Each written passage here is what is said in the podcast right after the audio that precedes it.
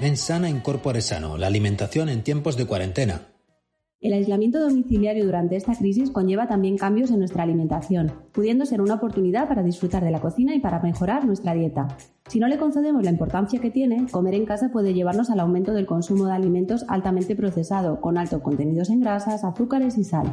En este capítulo queremos ofrecerte las recomendaciones generales para comer mejor durante el aislamiento, elaboradas por la Organización Mundial de la Salud.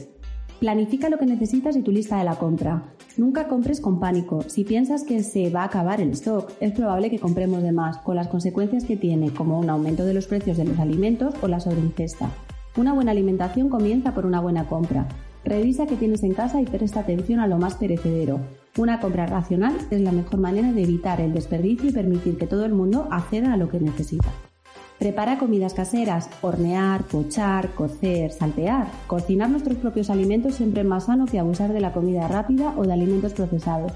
Utiliza primero ingredientes frescos y aquellos que caduquen antes. Nuestra dieta mediterránea es una de las alternativas más saludables, no solo por los productos que consumimos, sino también por la forma de preparar.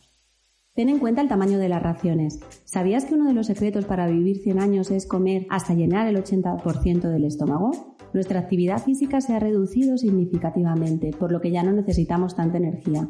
Trata de adaptar la cantidad de comida a esta situación. También ten en cuenta que estar en casa durante periodos prolongados puede llevar a aumentar el picoteo. Sigue prácticas seguras de manipulación de alimentos. Solo los alimentos seguros son saludables. Los principios clave de una buena higiene alimentaria incluyen 1. Mantén las manos, las superficies y los utensilios de cocina limpios. 2. Separa los alimentos crudos y cocinados, especialmente la carne cruda y los productos frescos. 3. Cocina completamente los alimentos. 4. Mantén los alimentos a temperaturas seguras, por debajo de los 5 grados cuando los refrigeramos y por encima de los 60 cuando los calentamos. 5. Usa agua y materias primas seguras. Y limita la ingesta de sal. Se calcula que entre el 50 y el 75% de la ingesta de sal proviene de los propios alimentos, que aumenta si utilizamos encurtidos o platos preparados. Procura no añadir sal a tus comidas antes de probar el plato y cocina utilizando más especias y menos sal. Así podrás obtener nuevos sabores sin exceder la cantidad de sal recomendada. Reduce también el consumo de azúcar. La bollería industrial o los desayunos procesados suponen un incremento del azúcar que ingerimos.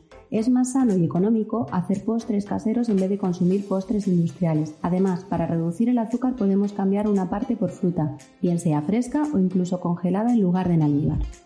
Limita la ingesta de grasa. Opta por métodos de cocción que requieran menos o ninguna grasa como cocinar al vapor o asar. Utiliza poco aceite y prioriza alimentos que contengan fuentes saludables de grasa no saturadas como por ejemplo el pescado.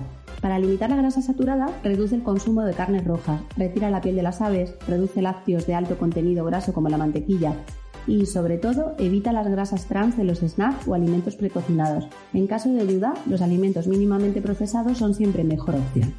Consume suficiente fibra, pues contribuye a un sistema digestivo saludable y ofrece una sensación prolongada de saciedad, lo que ayuda a prevenir comer en exceso.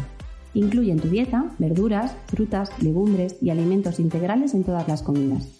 Una buena hidratación es crucial para una salud óptima. El agua del grifo es la bebida más saludable, barata y sostenible. Beberla en lugar de bebidas azucaradas es una manera sencilla de limitar la ingesta de azúcar y el exceso de calorías.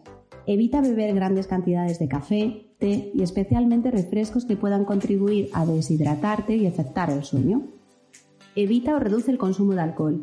Es conocido su impacto negativo sobre la toma de decisiones y sobre la generación de comportamientos de riesgo. El aislamiento prolongado puede suponer mayor riesgo para que aparezcan o se intensifiquen problemas de dependencia al alcohol.